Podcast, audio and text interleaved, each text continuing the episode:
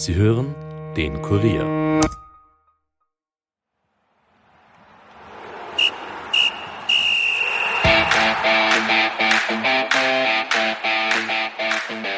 Es ist kompliziert in Hütteldorf. Der SK Rapid hat mit dem Einzug in die Gruppenphase der Conference League eines seiner großen Saisonziele nicht erreicht und kämpft mit den Folgen und Ursachen der Misere. Vor den Kameras gibt es Abschieds- und Unterstützungserklärungen. Hinter den Kulissen soll es spektakulär zugehen. Willkommen bei der 99. Folge der Kurier Nachspielzeit. Mein Name ist Caroline Krause-Sandner und gemeinsam mit meinem Kollegen Alex Huber wollen wir uns jetzt ansehen, wie es bei Rapid so weit kommen konnte und wie es weitergeht. Nachspielzeit, der Fußball-Podcast von und mit der Kurier Sportredaktion.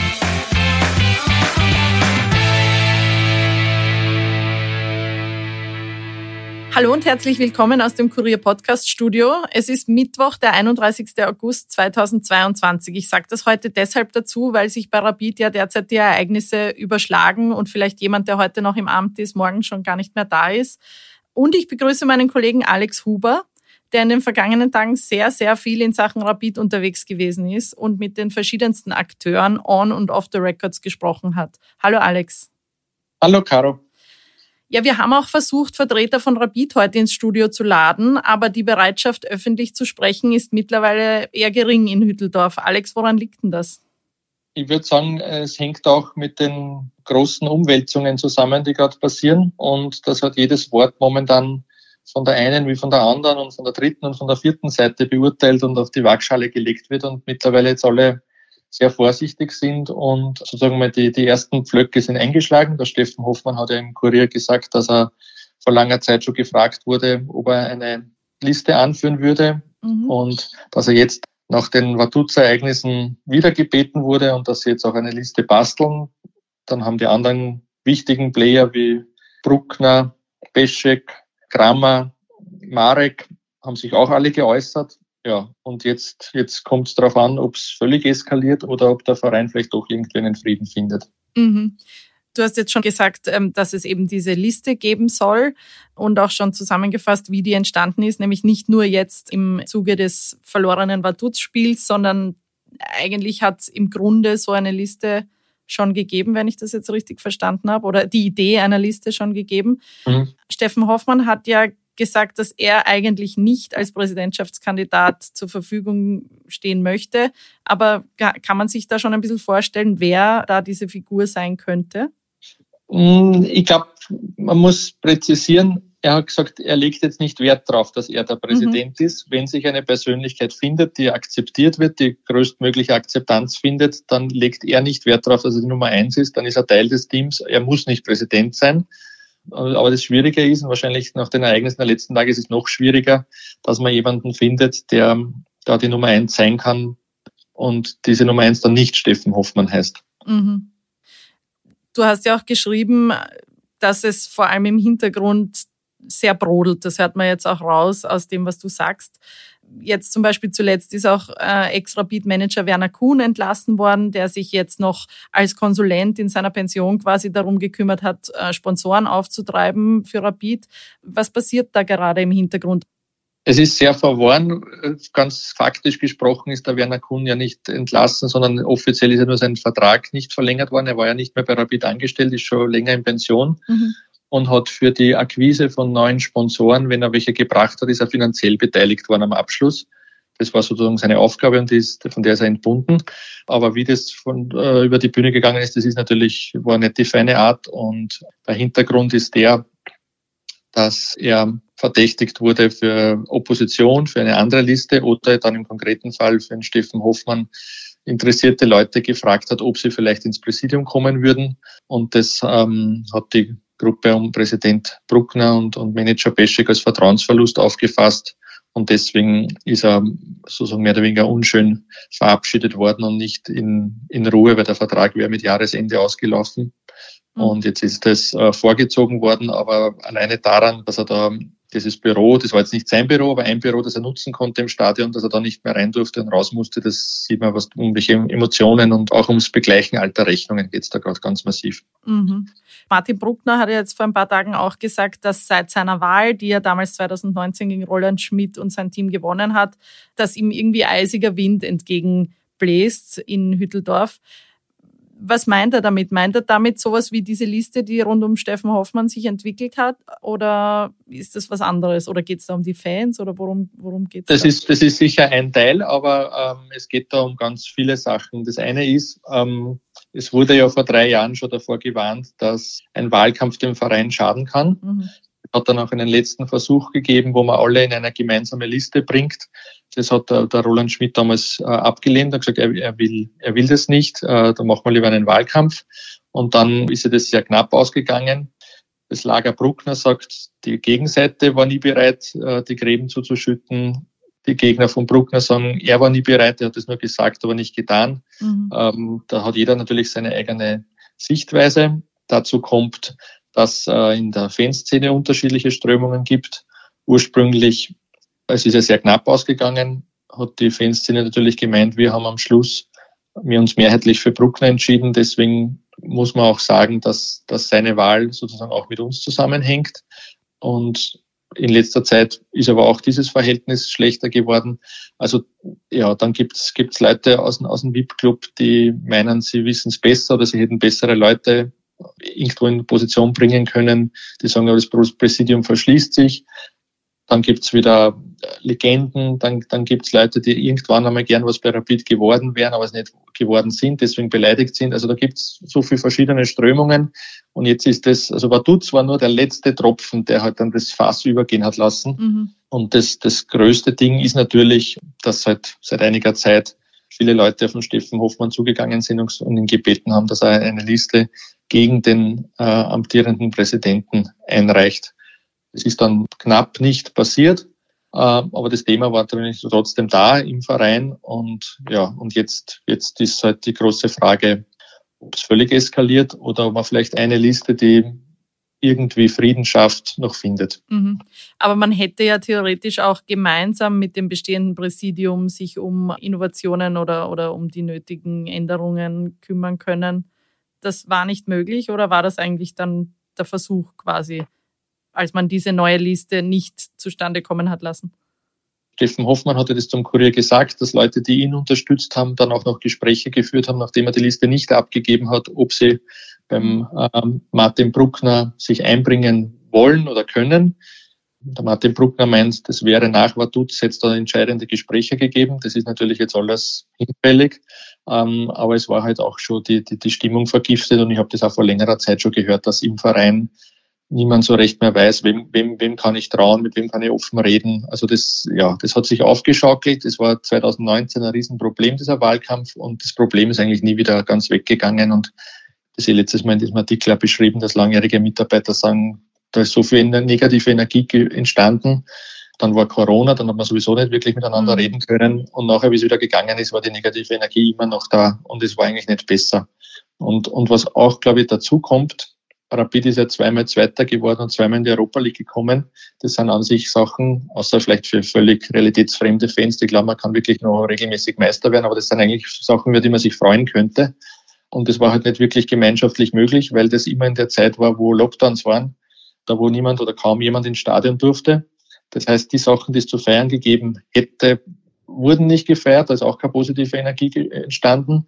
Und kaum, dass die Leute wieder ins Stadion haben dürfen, ist der Erfolg dann auch wieder kleiner geworden. Man könnte es jetzt vielleicht in irgendwelchen psychologischen Abhandlungen, Bücher drüber schreiben, ob das irgendwie zusammenhängt, aber es ist halt schon auch ein Thema, dass, dass das, was den Verein irgendwie wieder zusammenführen hätte können und für Freude sorgen hätte können, nicht möglich war wegen Corona. Und dass, dass diese Erfolge dann irgendwie auch meiner Meinung nach viel zu wenig wahrgenommen wurden. Mhm. Dann gibt dann gibt's natürlich auch noch Leute, aber das ist wirklich fernab jeder, jeder Realität, die sagen, ja, was soll man einen zweiten Platz feiern? Ja, was, was Besseres wird es in absehbarer Zeit nicht geben. Und so wie der Verein jetzt aufstellt, ist der zweite Platz auch ganz weit weg. Mhm, ja, eben. Wenn man jetzt die Personalfragen angeht, jetzt ist der erste, der jetzt gegangen ist oder zumindest seinen Rückzug angekündigt hat, war jetzt der Geschäftsführer Christoph Peschek. Warum er jetzt als erstes und warum war das auch so emotional von seiner Seite? Ich glaube, man muss da zurückblicken. Der Christoph Beschek ist ja vor neun Jahren zu Rapid gekommen. Ähm, er hat es selbst bei seiner Abschieds-PK gesagt. Der Bürgermeister Häupl war damals nicht so begeistert. Ich hätte auch in der Politik mit ihm Pläne gehabt. Und er ist von Anfang an äh, von vielen angefeindet worden. So hat nicht die richtige Ausbildung, der kann das nicht. Mhm. Und das sagen auch seine größten Gegner und Feinde. Er hat mit extremen Engagement versucht, äh, diesen Kritikern den Wind aus den Segeln zu nehmen hat aber da, wie er auch selber sagt, mit Ecken und Kanten sich auch sehr viele Feinde gemacht und ist sich da oft, glaube ich, öfter selbst im Weg gestanden und ist dann über die Jahre mehr und mehr angefeindet geworden. Und es hat dann immer Kassen, ja, das ist der Freund von der Fanszene und die ist er da und die anderen wollen ihn alle nicht mehr. Ähm, ja, was genau dann der Grund ist, warum auch die, die, die Fanszene ihn nicht mehr unterstützt oder ein Teil davon nicht mehr, hat er selbst gesagt, wird in den Geschichtsbüchern stehen. Vielleicht steht es irgendwo auch einmal früher irgendwo, aber es, es, es, es hat, man darf das nicht unterschätzen, neun Jahre bei so einem schwierigen Verein in der ersten Reihe, das ist eigentlich eher sehr, sehr lange Zeit.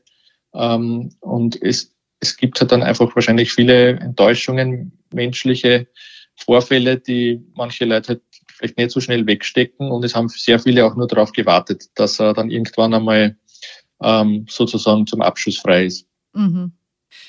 Gut, aber jetzt momentan läuft es ja sportlich nicht besonders gut. Präsident und Geschäftsführer haben ihre Rückzüge angekündigt. Und viele fragen sich vielleicht, was ist denn mit dem Trainerteam? Also was ist mit, mit dem Feldhofer? Muss der, wird der oder wann wird der gehen müssen? Was ist da der Punkt, wo man nicht mehr zurück kann? Wie gesagt, wir nehmen diesen Podcast am Mittwoch vor dem Cup-Spiel gegen Allerheiligen auf. Das muss man vielleicht nochmal dazu sagen. Die einfache Antwort ist, ähm, wenn es gegen Allerheiligen vorbei ist, dann war das die letzte Messe, die ist dann gelesen und dann ist vorbei. Das geht dann einfach nicht. Mhm. Ähm, das wurde mir aus dem Präsidium auch bestätigt, dass ganz dringende Entscheidungen natürlich noch getroffen werden müssen, auch wenn das Präsidium bald weg ist. Mhm. Aber wenn, wenn sozusagen ein Gefahrenverzug ist, kann man jetzt nicht sagen, wir tun jetzt nichts mehr. Das sollen dann die Neuen tun. Und ich habe den Ferdinand Feldhofer auch so kennengelernt, wenn er selbst sieht, die ganze Lage ist aussichtslos, dann wird er der Letzte sein, der an seinem Sessel klebt. Also mhm. der ist auch so ein intelligenter und auch geerdeter Mensch, dass er dann irgendwann sagt, bitte bringen wir das in Frieden über die Bühne, bevor es wegen mir auch noch völlig eskaliert. Äh, also da muss man sich, glaube ich, keine Sorgen machen. Wenn es nicht mehr geht, dann wird er gehen oder er wird gemeinsam im Präsidium sich verabschieden und, und wird dann nicht mehr so lange im Amt sein. Aber wenn es jetzt, man muss das so sagen, das ist ja bei Rapid momentan gar nichts mehr sicher, den erwarteten Sieg in Allerheiligen gibt, dann wird er natürlich auch in Alltag auf der Bank sitzen und dann wird man sich das anschauen, ob es dann äh, in Alltag nach langer Zeit auch in der Bundesliga wieder mal Punkte gibt. Mhm. Aber wer würde dann einen Nachfolger oder zumindest Interimsnachfolger von Ferdinand Feldhofer, wer, wer wäre da verantwortlich? Das wäre wahrscheinlich das immer noch der Barisic, oder? Genau, das ist in der Verantwortung vom Sportgeschäftsführer Zoran Barisic mhm. und das wird dann, wäre dann natürlich eh auch schwierig, weil so eine logische Lösung wie vor knapp einem Jahr mit dem Steffen Hoffmann, der das nach außen geführt hat und mit dem Thomas Hickersberger, der für einen Großteil der Trainingsarbeit und Trainingsinhalte zuständig war. Und da meinen ja auch viele, dass das zwischen Küber und Feldhof eine gute Zeit war und dass sich da was Gutes entwickelt hat mhm. mit, mit der Arbeit von, von Thomas Hickersberger, der war halt nie nach außen auftritt und es auch nie will. Und mit dem Steffen Hoffmann, der halt viele Gespräche geführt hat mit den Spielern und nach außen aufgetreten ist, das geht meiner Meinung nach jetzt nicht mehr, weil es kann nicht ein, ein, ein künftiger Präsidentschaftskandidat ähm, nebenbei noch in einer Krise der Trainer sein. Also die, diese Lösung gibt's nicht mehr. Das ist natürlich auch ein Problem. Also das steht auch jetzt ganz offen, was kommen würde, wenn, wenn Feldhofer gehen müsste. Genau, das ist, das ist schwierig. Also das ist ist sicher auch ein Grund, warum, warum im Verein gehofft wird, dass der Ferdinand Feldhofer die Wende noch schafft, weil das ganz schwierig wäre und natürlich auch ein, neu, ein altes Präsidium, nicht dem neuen Präsidium, einen Trainer mit einem Dreijahresvertrag hinsetzen kann. Mhm weil dann muss man den Ex-Trainer Feldhofer zahlen, dann sagt das neue Präsidium vielleicht nach ein paar Monaten, dieser Trainer war eigentlich nicht unser Wunsch, dann muss man den auch noch zahlen, dann muss man einen neuen zahlen und dann hat man drei Trainer auf der, auf der Lohnliste, das wäre ein Wahnsinn. Also das geht natürlich auch nicht. Ja. Darum ist das, ist das eine heikle, heikle Situation und deswegen hoffen alle, soweit ich mitbekommen habe, gibt es jetzt in der Mannschaft keine Tendenzen, dass man da jetzt mehrheitlich den Trainer loswerden will. Also die werden nicht gegen einen Trainer spielen. Deswegen hofft man, dass die Mannschaft zumindest so performt, dass man sagt, ähm, der Ferdinand Feldhofer bleibt noch im Amt und dann schaut man halt weiter, wie es die nächsten Wochen läuft und bis wann dann wieder ein schlagkräftiges Präsidium da ist. Aber das wird noch dauern. Das ist nicht so, dass das in ein paar Wochen erledigt ist. Mhm. Wie ist denn da die Frist? Also jetzt bis zum 18. September muss eine Liste quasi dastehen oder eine, ein Bewerber dastehen. Und dann könnte diese Hauptversammlung vorgezogen werden, die eigentlich für, ich glaube, November geplant wäre, oder? Ende November wäre sie angesetzt. Das wäre natürlich ein Wahnsinn, wenn es wirklich so lang dauert. Deswegen bemühen sich alle, dass das schneller geht. Mhm. Äh, bis 18. September wird jetzt eruiert. Gibt es eine Liste, also eine gibt es fast fix mit Steffen Hoffmann. Es wird, wird höchstwahrscheinlich auch der Michael Deuner dabei sein und einige andere Unterstützer. Mhm. Und dann ist die große Frage, ob es eine zweite Liste gibt. Also jetzt von einer dritten rede ich jetzt gar nicht, aber kann durchaus sein, dass es eine zweite Liste mhm. gibt dann wird sich das Wahlkomitee bemühen, vor allem nach den Erfahrungen vor drei Jahren, dass man die beiden Listen irgendwie schafft, zu einer Liste zu fusionieren. Wenn das so wie 2019 scheitert, ja, dann würde ich sagen, gute Nacht, dann wird es ganz schlimm. Mhm. Nur kurz nochmal zurück, weil wir ihn jetzt gerade erwähnt haben, den Zoran Barisic. Wie siehst du die Zukunft von, von Barisic als Sportdirektor bei Rapid? Also er hat die bestes Auskommen mit Steffen Hoffmann immer gehabt, haben sie beide immer auch gegenseitig unterstützt und ist ja auch kein, kein Zufall, wie oft der Zoran Barisic erwähnt hat, wie sehr ihm der Steffen Hoffmann hilft in dieser neuen Funktion als Sportkoordinator. Mhm. Ähm, und natürlich ist aber auch so realistisch, er hat einmal schon bei Rapid gehen müssen, dass ihm viele auch seine Trainerentscheidung Feldhofer vorwerfen. Also das ist, das würde ich sagen, das ist alles offen. Er, er ist, aber so wie ich ihn kennengelernt habe seit vielen Jahren, er ist da relativ ruhig und, und keiner, der irgendwie die Nerven weghaut. Also ich glaube, da, da muss man sich jetzt nicht so viel Sorgen machen. Der wird seine Arbeit machen, wird versuchen, das irgendwie auf, aufs Sportliche zu beschränken, was halt momentan ganz schwierig ist mit diesen ganzen Machtkämpfen. Mhm. Und wenn es dann irgendwann einmal heißt, äh, wir wollen das anders lösen, ja, dann wird er halt zum zweiten Mal von Rapid verabschiedet werden. Mhm. Bei Rapid ist ja auch das Thema, dass es eben ein Mitgliederverein ist und dass diese Fan, Fans so stark sind, so präsent sind. Glaubst du, es liegt daran, dass es ein Mitgliederverein ist, dass Rapid manchmal so schwerfällig ist in Entscheidungen, in Entwicklungen? Oder ist das einfach Zufall? Ich meine, viele kritisieren ja jetzt auch den Einfluss der Fans. Was ist da deine Meinung dazu? Ich bin einmal ganz, ganz, ganz wesentlich der Meinung, die Fans gibt's nicht. Also das gibt da ganz viele Strömungen, auch im Block West, die sind bei weitem nicht einig. Da hat es auch äh, Schlägereien rund ums Vaduz-Spiel gegeben. Also das ist jetzt nicht so, dass da 7000 Menschen oben stehen und sagen, wir wollen das. Mhm. Da gibt's ganz, ganz viele unterschiedliche Ansichten. Äh, es stimmt, dass die Ultra, Ultras die einflussreichsten sind, aber auch da gibt es viele, die sagen, äh, die Ultras-Prinzipien sehen eigentlich vor, dass man sich nicht in Vereinspolitik einmischt. Also das ist auch nicht so, dass da alle einer Meinung sind. Dann gibt es andere Fanvertretungen, die wieder andere Meinungen haben. Also die Fans wollen das und das, ist eine ganz plumpe Vereinfachung, die man oft irgendwo lesen muss, die einfach falsch ist. Was aber ganz sicher stimmt, ist, ist, dass die Fans Einfluss haben und auch wissen, dass sie diesen Einfluss durch die letzte Wahlrechtsreform rund um, um die Wahl 2013, dass sie den organisieren können. Also vielleicht, wenn man das mal kurz erklären kann. Mhm. Man muss drei Jahre lang Mitglied sein, damit man abstimmen darf. Früher waren, ähm, war die Fanszene nur zu einem kleinen Teil Mitglied. Ähm, dann sind sie, haben sie das natürlich bemerkt, dass wenn sie sich organisieren, wenn sie Mitglieder werden, was eigentlich manche aus ihrem Grundgedanken gar nicht wollten, aber dann doch viele gemacht haben und drei Jahre warten, dann sind sie natürlich eine relativ große Gruppe, die abstimmen kann.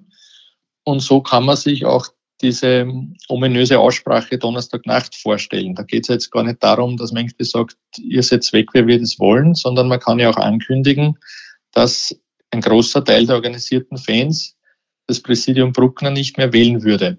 Was passiert dann Ende November, wenn es nur einen Kandidaten gibt und der hat ganz viele Streichungen? Also mhm. man kann sich vielleicht noch erinnern, Leute, die ein bisschen Politik auch interessiert sind, die Pamela Rende-Wagner hat bei der letzten SPÖ-Wahl auch keinen Gegenkandidaten oder keine Gegenkandidatin gehabt und wurde trotzdem von vielen Leuten gestrichen und war dann knapp vor, vor dem Rücktritt, weil das hat natürlich die eigene Stärke ganz stark minimiert. Mhm. Wenn man so ohne Gegenkandidat sehr viele Streichungen hat. Normal ist das ein, ein, ein formaler Akt. Also ich kann mich erinnern, einmal hat es relativ viel Kritik am Rudi Edlinger gegeben und dann haben ihn halt, glaube ich, nur ungefähr 90 Prozent gewählt. Ohne Gegenkandidat 10 Prozent und gesagt, nein, den wähle ich nicht Als mehr. Als Rapid-Präsidenten jetzt. Als Rapid-Präsident. Jetzt kann man sich ungefähr vorstellen, wie viele das bei Martin Bruckner dann, wenn das so weitergegangen gewesen wären, wie viel da gesagt hätten, wir kommen zur Hauptversammlung, wir haben unser Wahlrecht und wir sagen dir jetzt schon, wir werden dich nicht wählen, wir streichen dich. Mhm. Also das ist dann sozusagen demokratisch, das ist kein Putsch, aber das ist halt eine, eine, eine demokratische Ankündigung eines Misstrauens,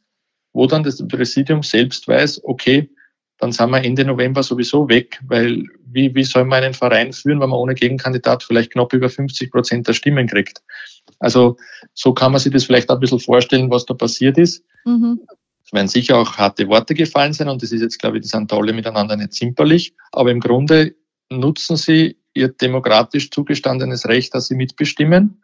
Und wenn man dann gut organisiert ist und ankündigt, wir werden das und das machen, dann kann man dann vielleicht auch schnell zum Entschluss kommen, es ist besser, wenn ich jetzt zurücktrete oder meinen Rückzug ankündige. Mhm. Ähm, vielleicht noch ein schwieriger, aber kurzer Blick in die Zukunft. Wie, wie kann es jetzt weitergehen bei Rapid? Jetzt kommt eben diese Hauptversammlung, die möglichst bald über die Bühne geht. Jetzt kommt dieses Cup-Spiel, das, das vielleicht schon in der Vergangenheit liegt, wenn manche Hörer das hören. Wie, wie kann man sich das jetzt vorstellen, wie es weitergeht bei Rapid? Weil jetzt brodelt es schon lange, eben nicht nur erst seit dem Vaduz-Spiel, seitdem die Öffentlichkeit das irgendwie mitgekriegt hat. Wie stellen wir uns die Zukunft vor oder wie, wie, wie stellt man sich in Hütteldorf die Zukunft vor? Ich, ich, ich würde sagen, es ist alles möglich, von, vom Supergau und der totalen Zerfleischung und, und der Zerstörung des Vereins, das schließe ich mittlerweile nicht mehr aus, mhm. bis zu Einkehren der Vernunft dass das, was gerne gesagt wird, dann auch gelebt wird. Niemand ist größer als der Verein und dass man dann doch eine, eine Liste findet, mit der sich so viele Menschen abfinden können, dass die Akzeptanz findet und dass die dann auch äh, mit einem großen Prozentsatz gewählt wird und dass dann eben nicht, wie es 2019 waren, auch dann gleich sofort wieder die, die Machtkämpfe und das Hackelschmeißen weitergeht, sondern dass dann wirklich ein, ein Neuanfang möglich ist. Das heute auch für möglich. Aktueller Stand bin ich mir jetzt nicht sicher, was realistischer ist. Also mhm. das ist wirklich momentan ganz schwer abzuschätzen. Und vielleicht als nur eine kurze Erklärung in eigener Sache. Ich versuche immer, seit ich als Journalist tätig bin, allen, allen zuzuhören und ihre Einschätzung äh, wahrzunehmen. Und da gibt es natürlich ganz, ganz unterschiedliche Einschätzungen von Menschen, die eigentlich alle miteinander intelligent sind. Und, und natürlich versucht jeder, dich auf seine Seite zu ziehen und so, dass, dass man sagt, so, aber du siehst doch auch, das, das muss doch so und so sein. Aber das sagen mittlerweile so viele Leute, dass es eigentlich so und so sein müsste und das spricht oft diametral gegeneinander, dass das auch für uns Journalisten ganz schwer ist, das im Überblick zu behalten und das möglichst sachlich und so weit es halt eben geht, objektiv zu beurteilen. Also es ist wirklich eine, ähm, auch eine, eine schwierige Situation als, als Berichterstatter, weil es eben da jetzt nicht geht, der ist der Gute und der ist der Böse, sondern es gibt so viele Lager, so viele Animositäten, so viele persönliche Geschichten, dass das Ganze momentan sehr, sehr heikel ist. Mhm.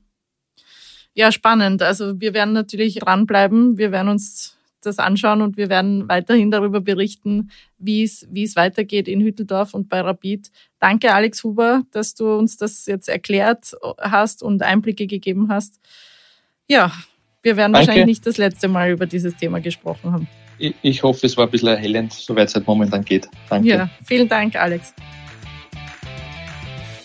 Ja, und wir hoffen natürlich auch mit den Akteuren bald wieder sprechen zu können. Ich bedanke mich nicht nur bei meinem Kollegen Alex Huber, sondern auch bei Dominik Kanzian, der wie immer für Ton und Schnitt verantwortlich war. Und natürlich vor allem bei euch fürs Zuhören.